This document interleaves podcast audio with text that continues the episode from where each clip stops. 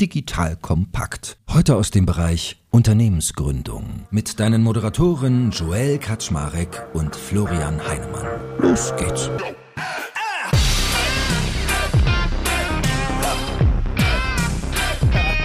Hallo Leute, mein Name ist Joel Kaczmarek.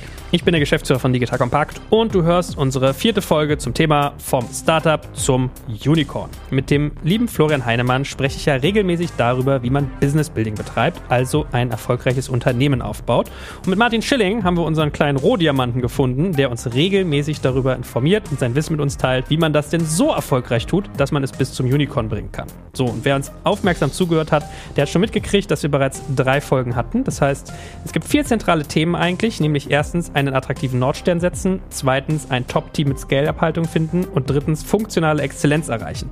Normalerweise wird es noch Thema 4 geben, Wachstumskapital, ganz wichtiger Faktor, auch nachzulesen in Martins schönem Buch, das hier nochmal erwähnt sei, The Builder's Guide to the Tech Galaxy, unbedingt klickern bei Amazon und Co. Und heute wollen wir das fortsetzen, beziehungsweise eigentlich nochmal vertiefen, nämlich in der heutigen Folge werden wir darüber reden, wie man denn eigentlich sein Produktmanagement erfolgreich skaliert. Wie machen wir das? Wir werden sechs Fehler durchdeklinieren, die man unbedingt vermeiden sollte, wenn man sich diesem Thema widmet. So, und wer noch nicht die ersten drei Folgen gehört hat, sollte das schnell nachholen. Aber vielleicht noch ein kurzer Satz zu Martin. Wir wollen heute mal richtig flott on air sein, was den Inhalt angeht. Deswegen stelle ich ihn mal vor. Martin, lange COO gewesen bei N26, erfolgreicher Seriengründer, besagtes tolles Buch geschrieben. Und was als nächstes Spannendes von ihm kommt, ich kriege schon kleine Sneak Previews immer. Das wird nicht minder spannend sein. Also haltet den Kollegen mal auf dem Zettel und addet uns alle drei bei LinkedIn. Dann wisst ihr das automatisch. So, that being said, ihr beiden, hallo, schön, dass ihr da seid. Hi Joel, hi Florian. Moin, moin, die haben. So, starten wir doch mal direkt rein. Martin, gib uns doch vielleicht noch mal ein kleines Entree zum Thema Produktmanagement, weil hat dich als CEO von N26 ja sicherlich auch an vielen Stellen begleitet. Äh, was ist so dein Big Picture, wenn wir über das Thema heute reden? Also, Produktmanagement in einem Scale-Up ist die zentrale Scale-up-Funktion. Ja, warum? Ohne ein gutes Produktmanagement findet man in der Regel nicht den Product Market Fit. Ohne ein gutes Produktmanagement hast du auch nichts Gutes zu vermarkten. Und ohne ein gutes Produktmanagement hast du oft auch ein Problem in deinen operativen Funktionen, ja, also Supply Chain, Service Operations, weil die darauf angewiesen sind, dass das Produktmanagement und Technologie entsprechend interne Produkte zuliefern. Ja, also das ist deswegen starten wir jetzt auch hier mit dem Thema Produktmanagement. Werbung Aufgepasst! Das Jahr 2024 ist schon voll im Gange und jetzt heißt es neue B2B-Leads gewinnen. Du möchtest deine Sales Pipeline so schnell wie möglich voll haben und deshalb empfehlen wir dir an dieser Stelle unseren Partner SalesViewer. Wer nicht weiß, was SalesViewer macht, hier eine kurze Erklärung. SalesViewer entschlüsselt Unternehmen, die deine Webseite besuchen und zeigt diese in Klarnamen an. Du siehst also ganz genau, wer eure Webseite besucht und wofür sich diese potenziellen Kundinnen interessieren. Und damit hast du ja wirklich ein mächtiges Werkzeug in den Händen, weil du diese Unternehmen dann zielgenau ansprechen und einfach zu neuen Kundinnen machen kannst. Dein Marketing und Vertrieb werden das für die B2B-Lead-Generierung feiern, sage ich dir. Und du bist damit auch in guter Gesellschaft, denn Marktführer wie Stepstone, Jochen Schweizer, Sport5 oder Avato Systems setzen bereits auf SalesViewer und generieren damit täglich neue B2B-Leads. Wie so eine Registerkasse eigentlich, wo es immer klingelt, wenn du wieder eine neue Brand identifiziert hast, die sich für dich interessiert und die du jetzt einfach pflücken kannst. Daher, wenn das für dich interessant ist, dann teste SalesViewer doch einfach mal kostenlos. Alles, was du dafür wissen möchtest, findest du unter folgender Weiterleitung: digitalkompakt.de/slash salesviewer. Und wie immer verlinke ich das auch auf unserer Sponsorenseite unter digitalkompakt.de/slash Sponsoren. Das war's mit dem Werbespot. So, und liebe Hörerinnen, liebe Hörer, ich verrate euch heute ein Geheimnis. Ähm, Florian und ich haben immer die nervige Eigenart, dass wir teilweise uns in so einen Podcast reinsetzen und dann nach dem Joko Winterscheid-Motto ohne Proben bis ganz nach oben arbeiten. Und ihr habt das alles, was ihr heute hört, wenn ihr dacht, ist das eine tolle Struktur, dann habt ihr das dem lieben Martin Schilling zu verdanken. Der hat nämlich sein ganzes Buchwissen in so eine Agenda hier gelegt. Also, wenn man hört, dass, dass Flo und ich hier wieder so äh, schwadronieren, dann liegt es daran, dass Martin einfach signifikant besser vorbereitet ist als wir. Lieben Dank, Martin. So, aber. Aber wir improvisieren improvisieren gemeinsam. Das ist ja die Idee, ne? Vielleicht darf ich auch improvisieren schon an einer Stelle jetzt ergänzen. Ich, ich sehe das ganz genauso. Äh, vielleicht noch eine, eine Ergänzung zu dem Thema Relevanz von Produktmanagement. Was man eben auch äh, sehr häufig sehen kann, dass sozusagen gerade in der Plattformökonomie äh, sozusagen nur die eine Chance haben, die Retention aufweisen können mit ihren Kunden. Das heißt also, die schaffen, dass Kunden immer wieder kommen oder dass sie eben über eine gewisse Dauer ähm, äh, ein Produkt nutzen. Nur so schafft man es eigentlich, dass die Marketingkosten irgendwann sinken über die Zeit, prozentual im Verhältnis zum Umsatz. Äh, das ist eigentlich bei allen B2C-Themen ein großes Problem. Und man kann eigentlich auch da sehr gut die Relevanz vom Produkt erkennen, weil eigentlich nur die Firmen eine, eine sehr gute Retention aufweisen in, Bezug auf eine, eine, Produktnutzung, die es halt schaffen, ein ja zumindest mal ebenbürtiges, idealerweise überlegenes äh, Produkt am Markt zu positionieren. Und das zeigt, glaube ich, nochmal zusätzlich, wie, wie wichtig es ist, äh, ein gutes Produkt zu haben. Ich finde immer so schön, ich würde dir mal behaupten, das ist die Story deines Lebens, Florian. Das musst du wahrscheinlich jedem deiner Startups beibringen. Hey, Absolut. Guck, wie du nicht immer wieder Kunden neu einkaufen musst, sondern reaktivieren. Und es ist so einfach, aber wenn man dann in die Tiefe guckt, dann wird es schwierig. Und da schauen wir jetzt mal hin. So, wie angedroht, sechs typische Fehler, mit denen man Skalierung erfolgreich, äh, ein bisschen hier wie äh, Anleitung zum Unglücklichsein. Ne? Diese Fehler müsst ihr nur einhalten, dann klappt das nicht mit eurem Produktmanagement. Der erste Fehler, den uns der liebe Martin dokumentiert hat, war, das Produktmanagement zu sehr auf Funktionen und zu wenig auf Kundenwerte zu fokussieren. Martin, gib doch mal eine Entree dazu. Also klassischer Fehler ist eine Produktmanagement-Organisation als Funktionsfabrik, ja, Feature Factory aufzustellen. Ja, das heißt, du siehst die Produktmanagement-Organisation als ein Team, das am laufenden Band Features produziert. So, das müssen sie natürlich auch machen, aber der Kundennutzen, also das sogenannte Outcome, was du mit diesen Funktionen kreierst, das sollte in der Regel im Vordergrund stehen. Aber was ist der Unterschied zwischen Funktion, Output und Outcome Kundennutzen? Funktion ist der Kindersitz im Auto. Der, der Outcome, der Kundennutzen ist die Sicherheit des Kindes. Oder der Chatbot den du mit einer neuen Sprache fütterst oder neue Antworten. Das ist die Funktion. Der Kundennutzen ist die Chatbot-Lösungsquote. Ja, also, dass der Kunde es schafft, sein Anliegen mit dem Chatbot zu lösen. Ja, das ist diese Logik. So. Und gute Produktmanagement-Organisationen, flankiert oft von den Gründern und vom gesamten Executive Team, schaffen es, gemeinsam eine Währung des Erfolgs zu definieren. Das ist das Entscheidende. Also du, du nimmst die Stakeholder in einer Organisation und führst die so in einen Prozess, dass man eine gemeinsame Währung eines Erfolgs hat. Also vielleicht ein kleines Beispiel aus äh, N26. Da hatten wir Situationen, wo auf einmal das Produktmanagement begonnen hat, Strategien für den Operations-Bereich aus dem Produkt zu entwickeln und da Lösungen und, und Kundenwerte vorzuschlagen. Und das ist genau nicht die Idee, ne, sondern dass du eben sagst, hey, zusammen Produkt, zusammen Marketing mit Operations, aber allen anderen Funktionen hast du diese Währung des Erfolgs. Und da können wir jetzt vielleicht mal kurz drüber sprechen, wie man das genau erreicht. Florian, mich erinnert das ja so ein Stück weit daran, was, glaube ich, Martin auch in unserem letzten Podcast erwähnt hat, dieses Amazon-Beispiel. Weil diese Featureitis, die ja viele Unternehmen haben, immer neue Features bauen und immer schnell an den Markt werfen, aber oft gar nicht genau genug am Kunden dran zu sein, ist ja so ein typisches Problem. Und Martin hatte damals so dieses Beispiel, dass Amazon, wenn die in ihrem Prozess quasi dabei sind, ein neues Feature entwickeln zu wollen, eine neue Funktion, vielleicht auch einen neuen Subbereich in der Firma, dass die immer anfangen, so eine fiktive Presseerklärung zu schreiben. Das ist mir irgendwie ganz gut hängen geblieben. Wie ist denn so deine Erfahrung am Markt äh, zu dem ganzen Themenkomplex, über den wir gerade reden. Dieser Fokus zu sehr auf Funktionen und zu wenig auf Kundenwerte. Habt ihr auch irgendwie Amazon-like Pressemitteilungen, die ihr dann pro Feature macht bei euch oder nicht? Nee, nee, das nicht. Wobei das ehrlicherweise echt keine, keine blöde Übung ist. Aber ich, ich glaube, was, was wir versuchen, zu erreichen, ne, mit unserem äh, ja doch dann zum Teil recht begrenzten Einfluss auf die Portfoliounternehmen, ist eben, äh, ich glaube, die Unterscheidung von dem, äh, und, und die trifft das, glaube ich, ganz gut. Für mich gibt es zwei Arten von Produktmanagern oder Pro Produktmanagement-Philosophien. Das eine sind sozusagen, das ist immer die technischen Projektmanager, ne, oder natürlich auch Managerinnen, ja, muss ja hier auch äh, darauf achten, dass natürlich das auch Frauen betreffen kann, dieses Problem.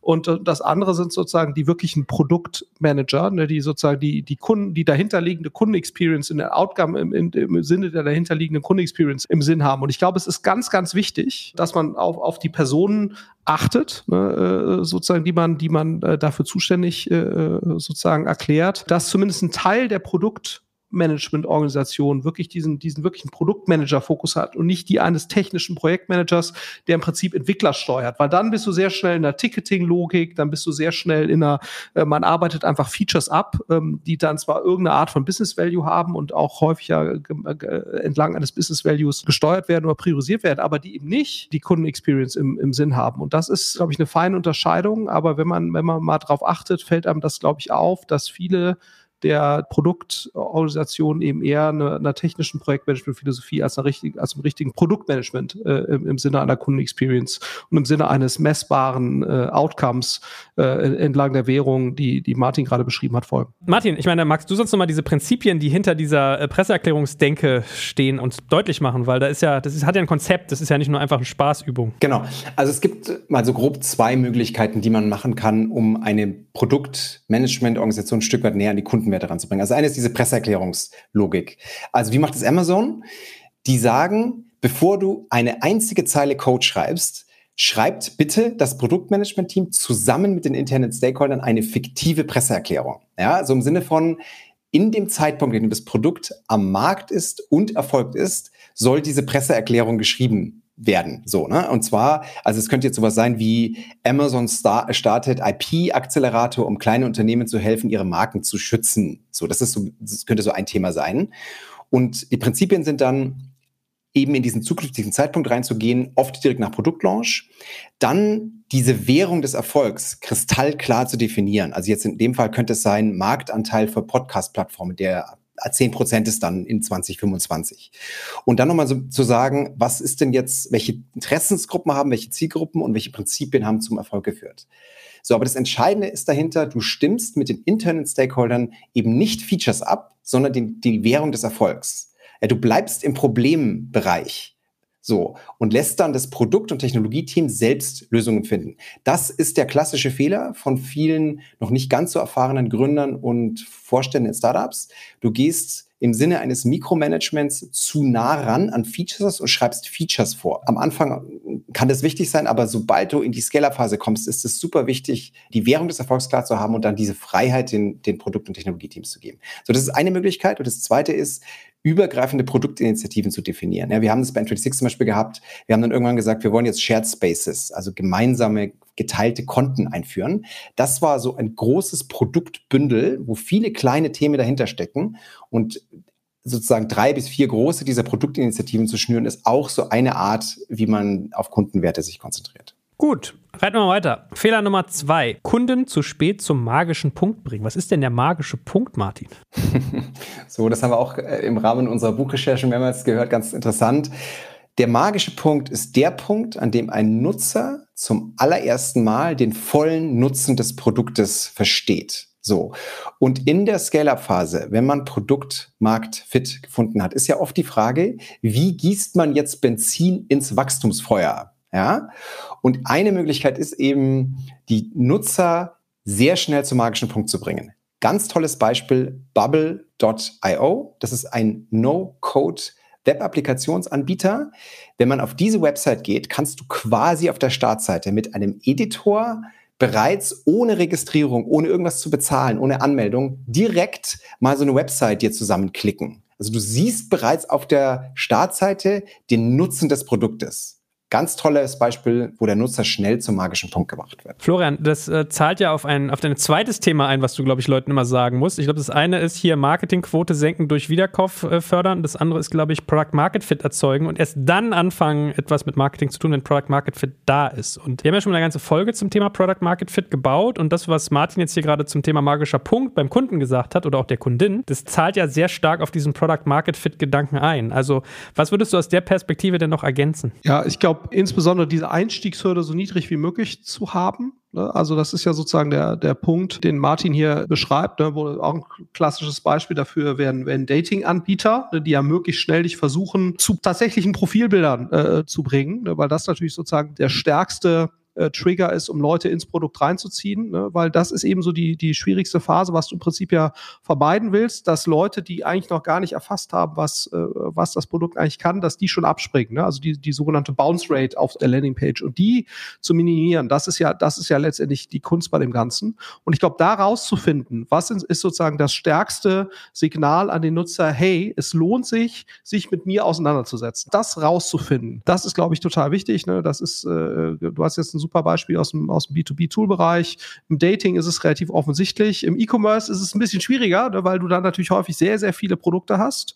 Und, und, und manche Nutzer mögen gerne einzelne Produkte, manche wollen ja über Kategorien einsteigen, andere über Themen. Ne, so.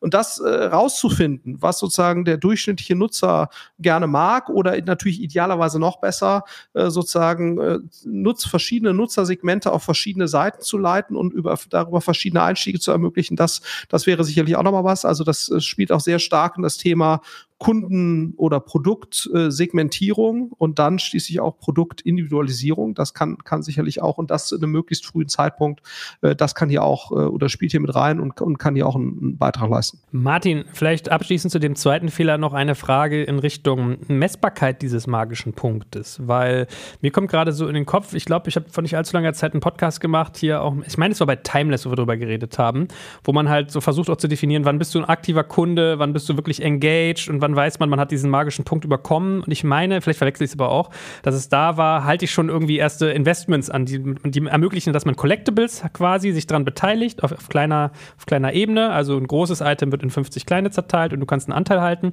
So, und dann gucken sie sich halt an, wie viele Leute haben das schon gemacht oder das kannst du bei Banken, glaube ich, auch machen. Vielleicht hast du auch noch ein paar weitere Beispiele, aber wie würdest du dir diese, die Messbarkeit von diesem magischen Punkt versuchen zu beschreiben? Ja, Joel, super wichtiges Thema. Also, wenn man in die Scale-Up-Phase kommt, ist es super wichtig, diese frühe Aktivierungsmetriken klar zu haben. Ja, da gibt es mal gute Beispiele. Also Facebook zum Beispiel sagt, wenn Nutz, Nutzer innerhalb von sieben Tagen oder von zehn Tagen sieben Freunde kreieren oder sich mit vielen, sieben Freunden vernetzen, dann ist es ein aktiver, wird es ein aktiver Facebook-Nutzer.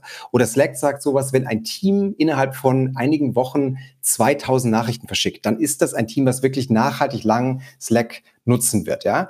Diese unternehmensspezifische frühe Aktivierungsmetrik, die rauszufinden und dann das Unternehmen auf der Basis zu steuern, vor allen Dingen auch die Produktentwicklung, ist super wichtig, weil du damit natürlich auch dann noch schneller Wachstum kreierst und vor allen Dingen das, was Florian angesprochen hat, die Retention entsprechend sicherst. Florian, in aller Kürze der Würze, bevor wir zum dritten Fehler äh, überkommen, was ist so dein Messmoment, wo du sagst, alles klar, Product Market Fit scheint gefunden, ich habe hier eine Indikation, dass da irgendwie dieser magische Punkt erreicht ist? Ja, ich glaube, das ist je nach Modell unterschiedlich. Ne? Das kannst du, glaube ich, nicht pauschal sagen, ähm, sondern das kannst du wahrscheinlich erst über die Zeit beobachten, was es dann ist. Ne? Also das ist für mich eigentlich immer dann gefunden, wenn du merkst, ist, äh, wenn du so Kohortenbetrachtungen von Nutzern machst, dann kannst du eigentlich immer sehen, es gibt gewisse Abbruchpunkte. Was du zum Beispiel feststellst, es gibt bei E-Commerce gibt es einen relativ starken Abbruchpunkt vom Erst- zum Zweitkauf, aber vom Zweit- zum Drittkauf ist der Abbruch schon deutlich geringer. Das heißt, was du versuchst, ist eigentlich Nutzer möglichst schnell zum Zweit- oder Drittkauf zu bewegen, ne, weil du dann weißt, die Wahrscheinlichkeit, dass daraus loyale Nutzer werden, ist deutlich höher. Das heißt, es kann durchaus dann, was die Implikation, ne, es kann eben durchaus Sinn machen,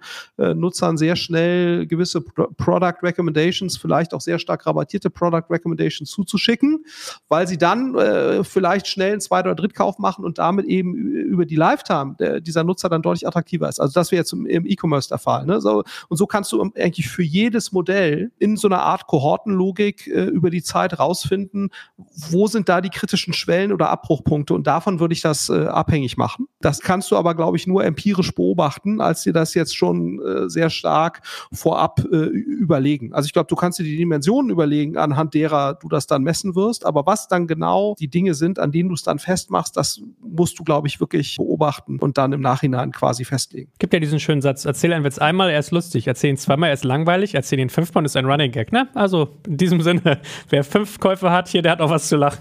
Fünf und mehr. Gut, dritter Fehler. Ähm, Produkt- und Technologieorganisationen technisch nicht unabhängig genug aufstellen.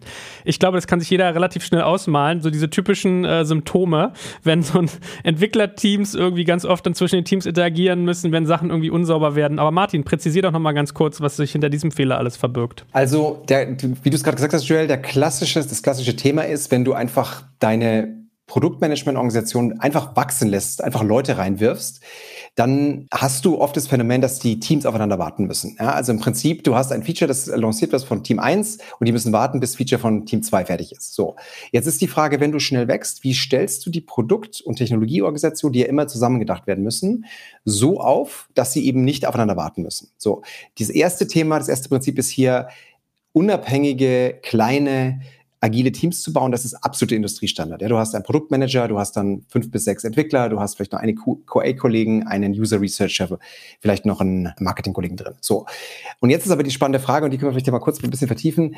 Wie schaffst du das dann, eine zunehmend wachsende Produktorganisation, wo du halt dann schnell mal 10, 15 Produktteams hast, so zu aufzustellen, dass sie eben möglichst unabhängig voneinander arbeiten können? So. Die erste Logik ist dort, du trennst zwischen Plattformteams und Kundenerfahrungsteams. Plattformteams sind Teams, die die Qualität und Geschwindigkeit der anderen Teams verbessern. Also, das ist so ein typisches Thema auf interne Werkzeuge, ja, CICD, also Continuous Improvement, Continuous Development, Self-Service APIs, ein bisschen auf der technischen Seite.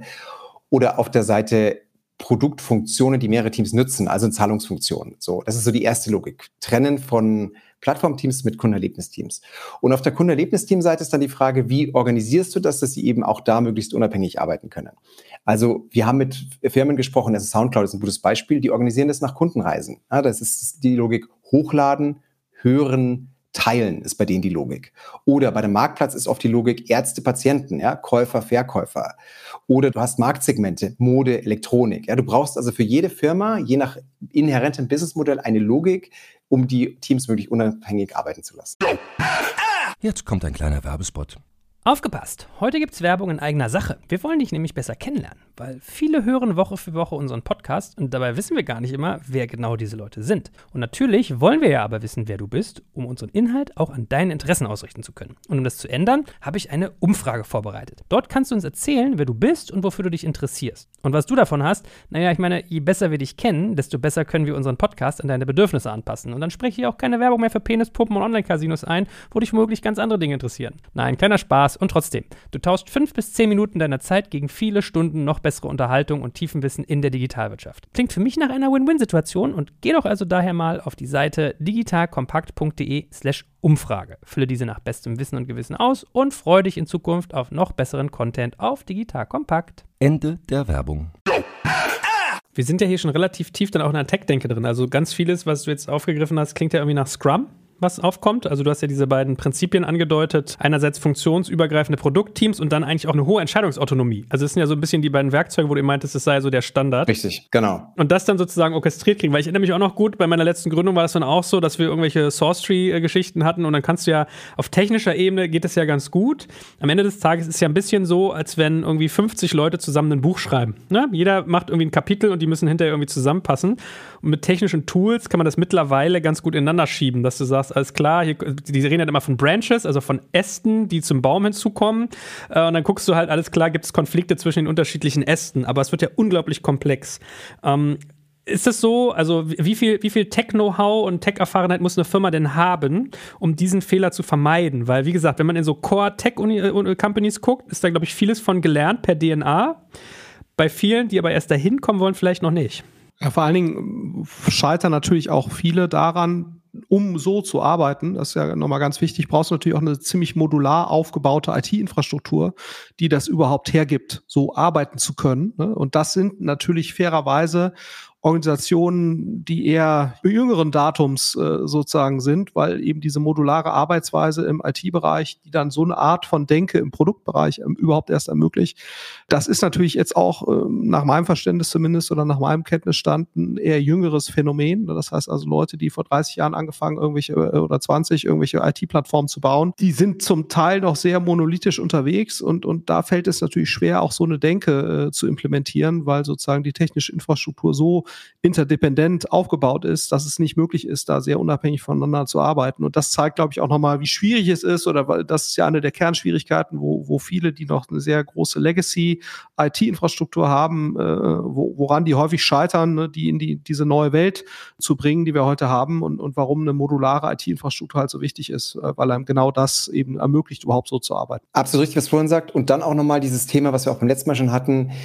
An welcher Stelle kannst du Generalisten aus der Piratenphase mit in die Raumschiffphase nehmen und die einfach weiterbilden? Ja, und an welcher Stelle brauchst du externe Experten, die einfach Skalierung schon mal gemacht haben und gesehen haben? Das ist jetzt, Joel, zu deiner Frage so ein Thema. Das hilft natürlich enorm, wenn jemand schon mal in einem Scale-up gearbeitet hat und so eine Logik implementiert gesehen hat.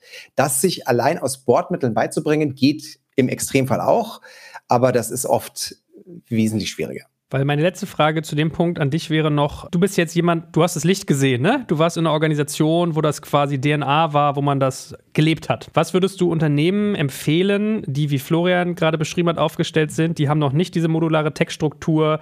Der Tech-Stack ist vielleicht wirklich auch noch älter. Die haben auch noch nicht diese, diese Mentalität so geatmet. Hast du für dich so eine Handvoll Tipps oder ein, zwei Aspekte, wo du sagst, wenn ich jetzt Produkt- und Technologieorganisation technisch wirklich unabhängig aufstellen möchte, dann solltest du Punkt, Punkt, Punkt. Dann solltest du Leute rekrutieren, die das Licht schon mal gesehen haben. Das hilft einfach da sehr. Und was Florian sagt, ist natürlich richtig. Wenn du auf einem riesigen Legacy-IT-Stack sitzt, haben die natürlich auch Schwierigkeiten.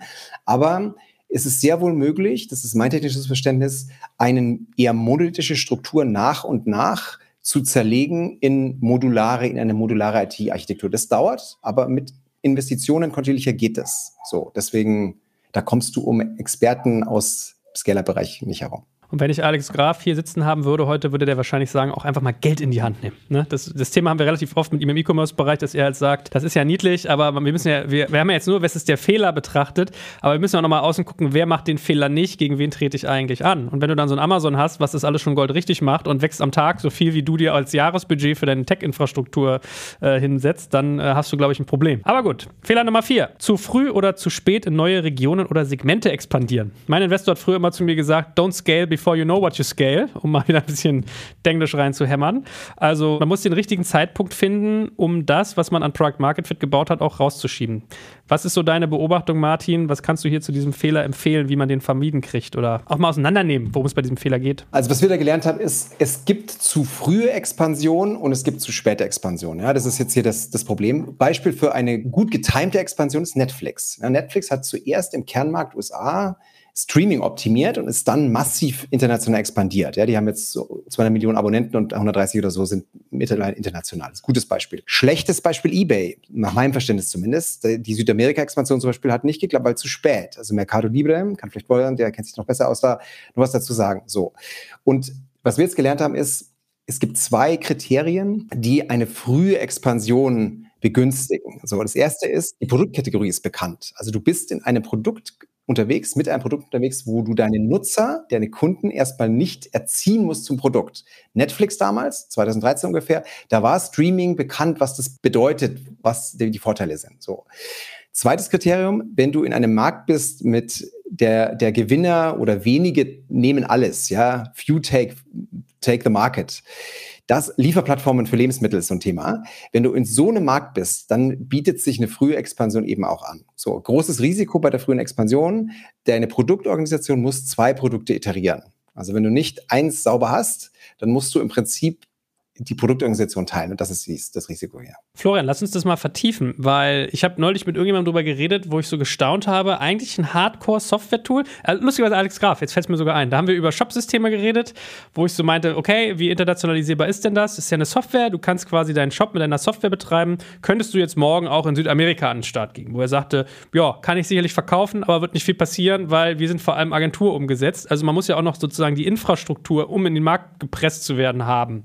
Was ist denn so da dein Take drauf? Ich glaube, ähm, äh, vielleicht um, um einen neuen Aspekt noch reinzubringen, also man hat ja im Startup-Bereich schon häufig so diese Tendenz zu, wir nennen das immer Premature Scaling, ne? also wo du sagst, so ich gehe rein, ohne eigentlich ein richtiges Playbook zu haben. Ähm, und, und ich glaube, man muss sich halt immer überlegen, kann das trotzdem Sinn machen, ne? weil um halt gewisse Märkte beispielsweise zu besetzen und wenn ich in der Lage bin, genug Kapital zu raisen, kann das trotzdem eine effiziente Strategie äh, sein. Ne? Es ist natürlich relativ riskant und, und ich glaube, so für so ein Software-Tool wie jetzt Spryker, premature zu scalen, macht wahrscheinlich nicht so viel Sinn.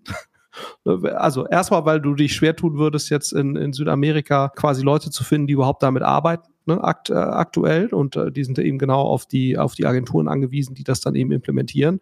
Äh, zum anderen aber auch, glaube ich, wenn du als B2B-Tool irgendwo reingehst und du bist eigentlich noch nicht äh, bereit, erzeugst du natürlich auch ein, äh, eine negative Reputation äh, äh, und eine negative Kundenexperience. Ne, hatten wir vorhin schon, die es dir dann sehr schwer, äh, schwer macht, im späteren Verlauf noch sehr stark die Reputation zu verbessern. Und, und ich glaube, wenn man Premature Scaling vermeiden kann, sollte man das vermeiden. Es gibt aber durchaus so Sachen, was ich, Groupon ist so ein Beispiel, ne, oder sicherlich auch das, das Scooter-Thema, ne, oder so, wo du sagst, oder Gorillas, ne, wo es durchaus Sinn machen kann, äh, schnell zu skalieren, vielleicht auch prematurely, weil man einfach sagt, boah, die, die, der First Mover Advantage ist so stark, dass eventuell auch eine ineffiziente Skalierung in einen gewissen geografischen Markt oder ein gewisses Segment trotzdem die rationale Strategie sein kann, äh, um eben das zu nutzen.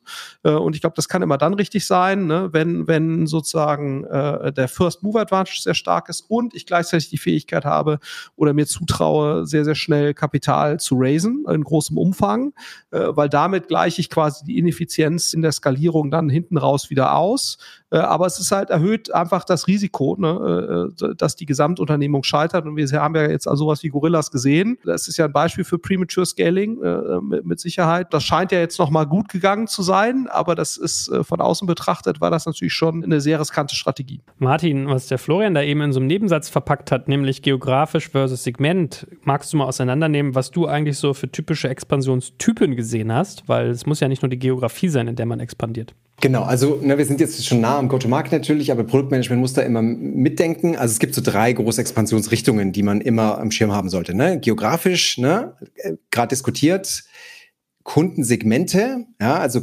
Revolut eröffnet eine B2B-App. Ja, es ist eine typische Kundensegment-Expansion. Also ich bin nicht nur für die Endkunden da, sondern eben auch für kleine und mittlere Unternehmen.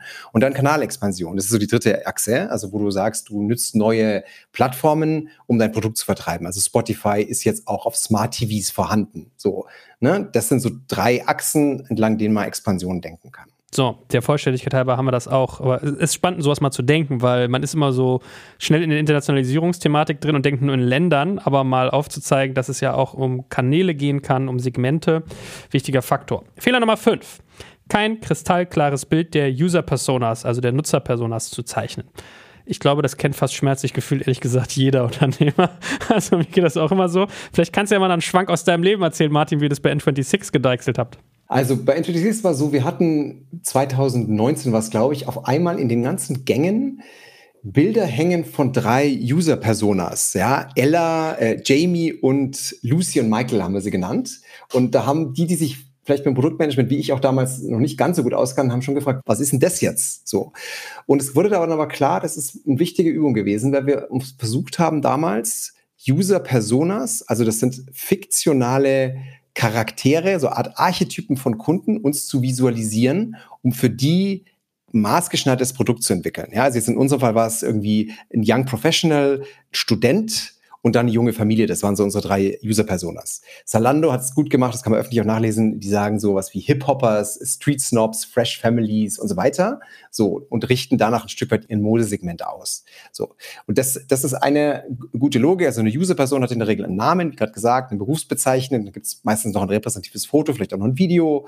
So ein paar Frustrationen und Schmerzpunkte schreibst du dazu. Also du versuchst deinen Nutzer archetypmäßig zum Leben zu erwecken. Ich überlege jetzt die ganze Zeit bei äh, Zalandos Personas, ob Florian mehr so der Hip-Hopper gewesen wäre oder der Street-Snob. Ja? oder die Cultured Elite. Florian, das musst du uns hinterher mal sagen, wo du uns dich wiederfindest. Aber für den Moment würde mich mal mehr interessieren, wie du in deinem Unternehmen das Thema Nutzernähe siehst, weil darauf zielt ja User-Persona so ein Stück weit ab. Ja, also ich glaube, es macht auf jeden Fall aus Produktmanagement-Sicht wahnsinnig viel Sinn, so eine Person im, im Kopf zu haben, für die man das eigentlich entwickelt oder auch mehrere. Das ist, glaube ich, sehr schlau. Ich glaube, du hast so einen gewissen Trade-off, weil ich sage gerade sozusagen, wenn du in der Search-basierten Welt unterwegs bist, ne, also wo Leute nach irgendwas suchen und dann kommen die zu dir auf die Seite, dann sage ich eigentlich immer, eigentlich ist es im ersten Moment erstmal scheißegal, ne, äh, wer, wer das jetzt genau ist. Wenn er nach irgendwas sucht, was für dich relevant ist, dann, dann bedienst du halt diese Nachfrage, ne, weil du hast natürlich schon so einen gewissen Trade-off zwischen, äh, habe ich jetzt irgendeinen Nutzer im Kopf a priori, den ich bediene? Oder, oder äh, gucke ich einfach mal, wer denn wirklich für mein Produkt sozusagen die höchste Affinität auch äh, quantitativ messbar aufweist? Und da hast du einen gewissen Trade-off. Äh, was will ich damit sagen?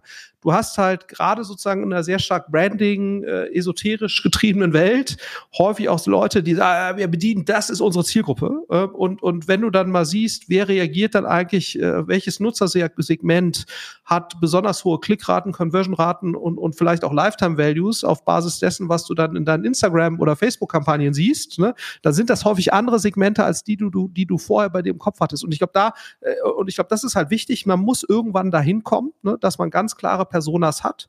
Äh, ich glaube, man muss nur sozusagen die geistige Flexibilität sich erhalten, äh, dass man da nicht zu stark sozusagen, äh, äh um jetzt ins Englische zu verfallen, sozusagen judgmental reinzugehen, sondern äh, da durchaus eben eine gewisse Flexibilität zu haben, weil ich glaube, das ist schon das Spannende ja sozusagen an der Performance-Marketing-Welt, ne, dass, du, dass du eben nicht irgendwelche äh, Ideen dazu hast, wie eigentlich deine Zielgruppe äh, ist, sondern dass du ja hart messen kannst, wer sozusagen die höchste Monetarisierung, höchstes Engagement oder was auch immer die eben äh, wichtig ist, äh, für das hat, äh, was du, was du da eben äh, baust.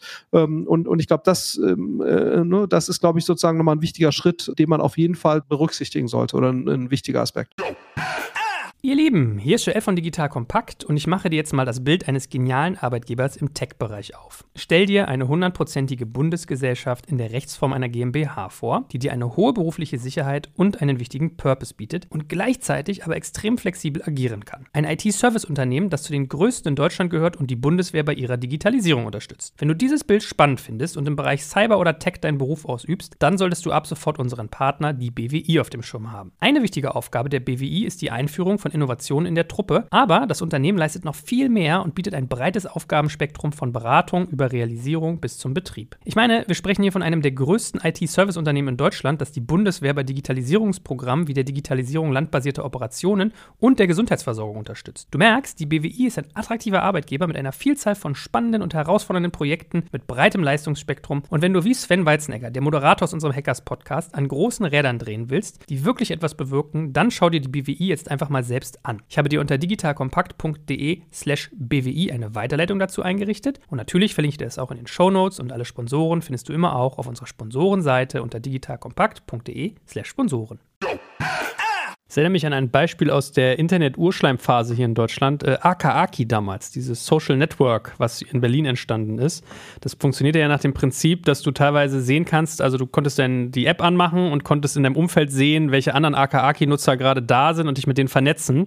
Das klingt für heute Billow, aber für damals war das äh, in, in der Phase noch relativ innovativ und ich erinnere mich noch gut, dass die dann irgendwann für sich feststellen durften, dass es vor allem Homosexuelle waren, die diese App für sich entdeckt haben, um dort irgendwie Treffen auszumachen machen. Ne? Also das vielleicht mal als ein Beispiel dazu. Und die Frage, die mir dann so noch auf der Zunge liegt, abschließend dazu, lieber Martin, ist, wenn wir jetzt über Personas nachdenken, ist ja ein Punkt, den man aus Florians Aussage gerade ableiten kann, wie segmentiere ich das denn eigentlich? Also wie stelle ich denn fest, welche Persona aus welchem Kreis kommt? Also wonach gucke ich da eigentlich? Also da gibt es verschiedene Segmentierungsmöglichkeiten. Also die Achsen sind in der Regel geografisch ganz einfach. Ne? Du sagst irgendwie vom Land, von der Stadt, das ist ganz, ganz simpel.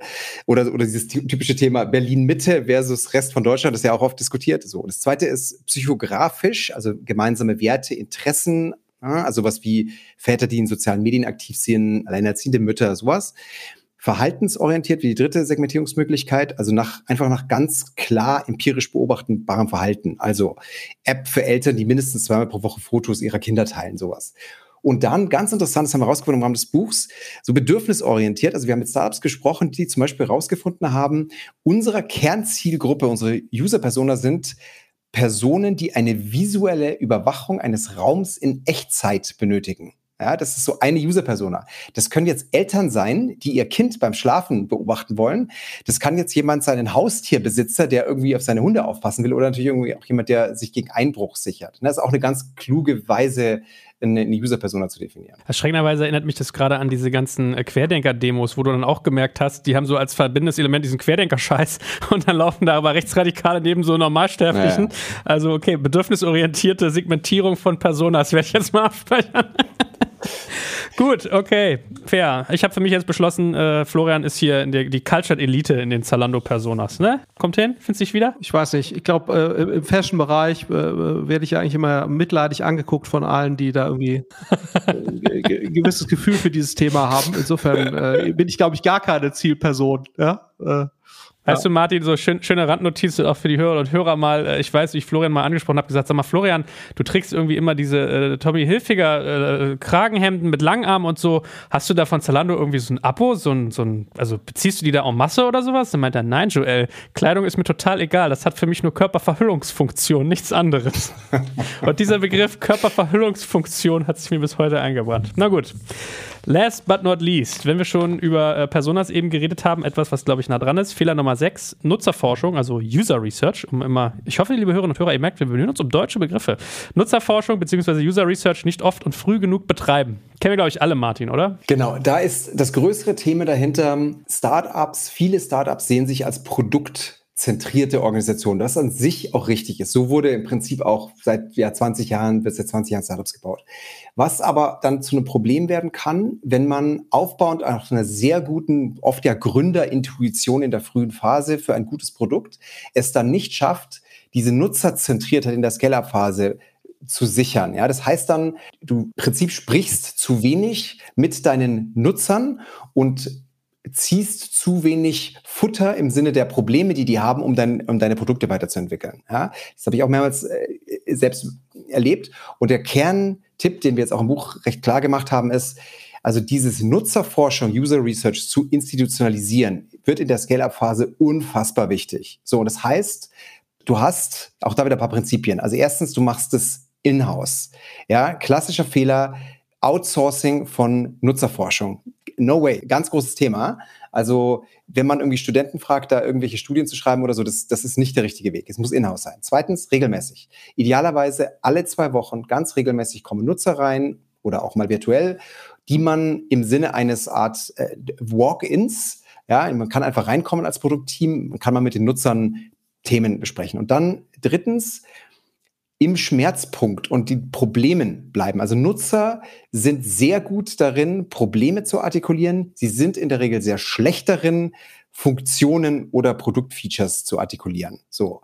Und da gibt es ein paar spannende Fragen, wie man da in diesem Problembereich diesen exploriert. Da kommen ja so viele Beispiele in den Kopf. Also ich weiß noch, äh, Steve Jobs hat mal gesagt, wenn er seine Nutzer gefragt hätte, was ist irgendwie, wie soll das iPhone aussehen, dann hätten die halt gesagt, Tasten und man kann es ans Ohr halten. Dann gab es, glaube ich, mal den Witz, wenn wir Mönche gefragt hätten, wie soll der Buchdruck aussehen, dann hätten die einfach schneller geschrieben und nicht äh, Bücher gepresst, so wie Gutenberg.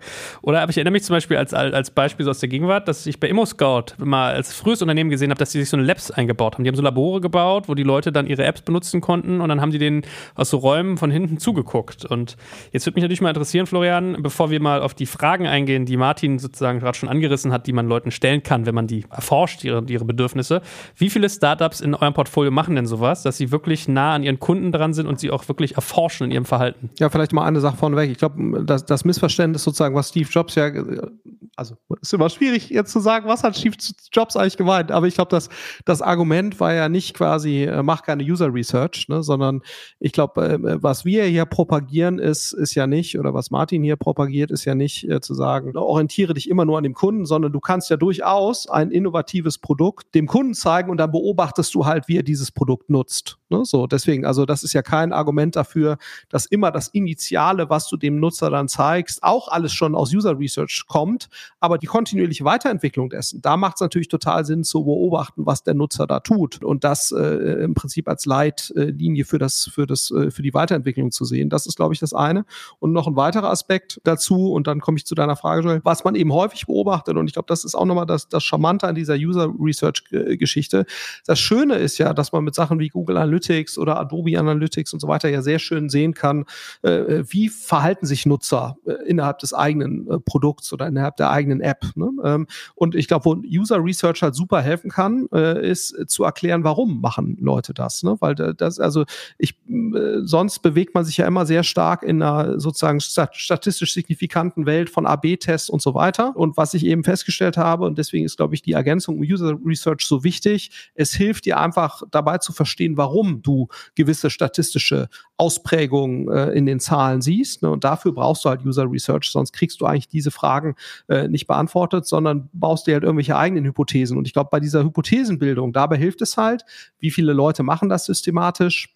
Ja, also auf jeden Fall die Minderheit würde ich sagen. Ne, zumindest von den frühphasigen äh, Startups ist das auf jeden Fall so. Ich glaube, die, die dann einmal eine gewisse Scale-up-Stadium Stadium erreicht haben mit einem professionellen Produktmanagement. Aber das ist genau das Thema, ne? wenn du sozusagen technische Projektmanager hast in Zuständigkeit für dein Produktmanagement, dann siehst du wahrscheinlich genau das nicht. Ne? Wenn du aber sozusagen Produktmanager im Sinne von eigentlich User Experience Beauftragte, so, sage ich jetzt mal äh, so, die werden das wahrscheinlich äh, äh, aus sich heraus machen, ne, weil die nur so äh, ja überhaupt merken können, ob sie sich in die richtige Richtung entwickeln. Ähm, also insofern glaube ich, da, da siehst du auch noch mal die konkreten Auswirkungen sozusagen von diesen unterschiedlichen Philosophien. Also ich erinnere mich recht gut, wir haben mal ein User Research Gespräch sozusagen geführt zu einem ganz anderen Thema und haben dann mit der Person auch geredet, wie hörst du eigentlich Podcasts? Und es war eine Führungskraft, deutlich älter, äh, also ich glaube jenseits der 60, muss man jetzt fairerweise mal dazu sagen.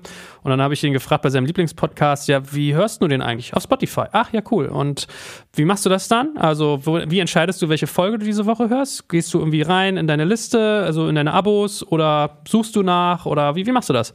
Ja, ich suche jedes Mal. Ich suche jedes Mal den Podcast, den ich mag und gucke dann, was es Neues gibt. Und ich sag, wieso drückst, also, du hast ihn nicht abonniert oder was? Nee. Wieso denn nicht? Ja, weil ich gar nicht weiß, dass das geht.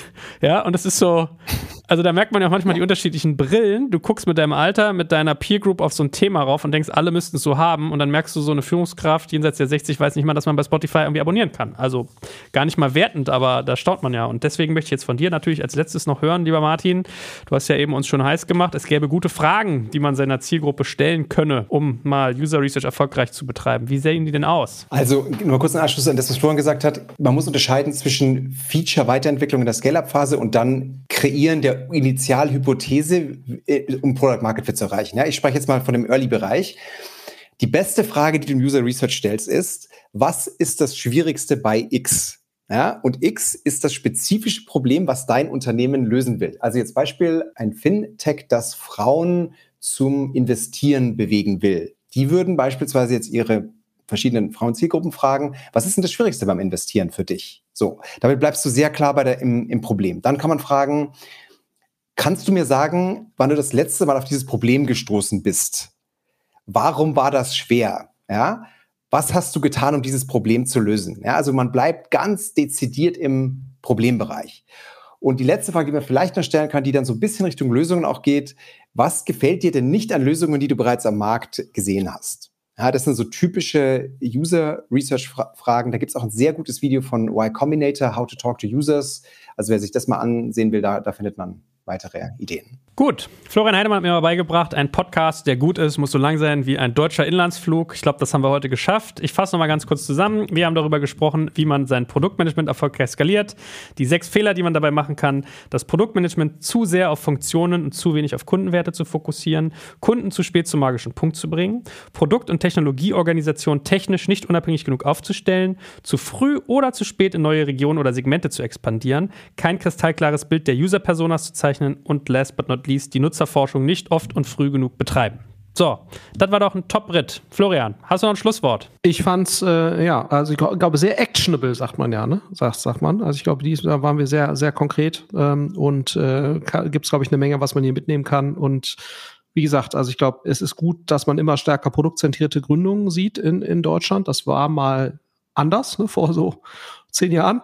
Und ich glaube, das ist, ist, ist eben genau der Weg, den wir da weitergehen müssen. Deswegen ist, glaube ich, das Thema Produktmanagement eine nicht zu unterschätzende Kompetenz. Sage ich auch immer äh, allen jungen Leuten, die mich fragen, was soll ich machen? Oder wenn du jetzt nicht mehr Programmierer werden kannst, dann ist Produktmanager wahrscheinlich das zweitbeste um in der digitalen Welt erfolgreich zu sein. Und das fällt mir nicht so einfach, wenn ich, du weißt ja, normalerweise müsste ich ja sagen, irgendwas mit Marketing, aber glaube, da muss man so fair sein, dass wahrscheinlich der Beitrag des, eines guten Produktmanagers äh, zum Erfolg einer Firma mittelfristig wahrscheinlich sogar höher zu bewerten ist. Hey, Martin, lieben, lieben Dank. Dir auch nochmal ganz besonders, neben natürlich Florian wie immer. Ähm, und ich, ich freue mich, dass du nächstes Mal hoffentlich wieder dabei bist, oder? Sehr gerne. Hervorragend, ihr Lieben. Macht's gut. In diesem Sinne, macht's gut. Ciao, ciao. Ciao. Danke.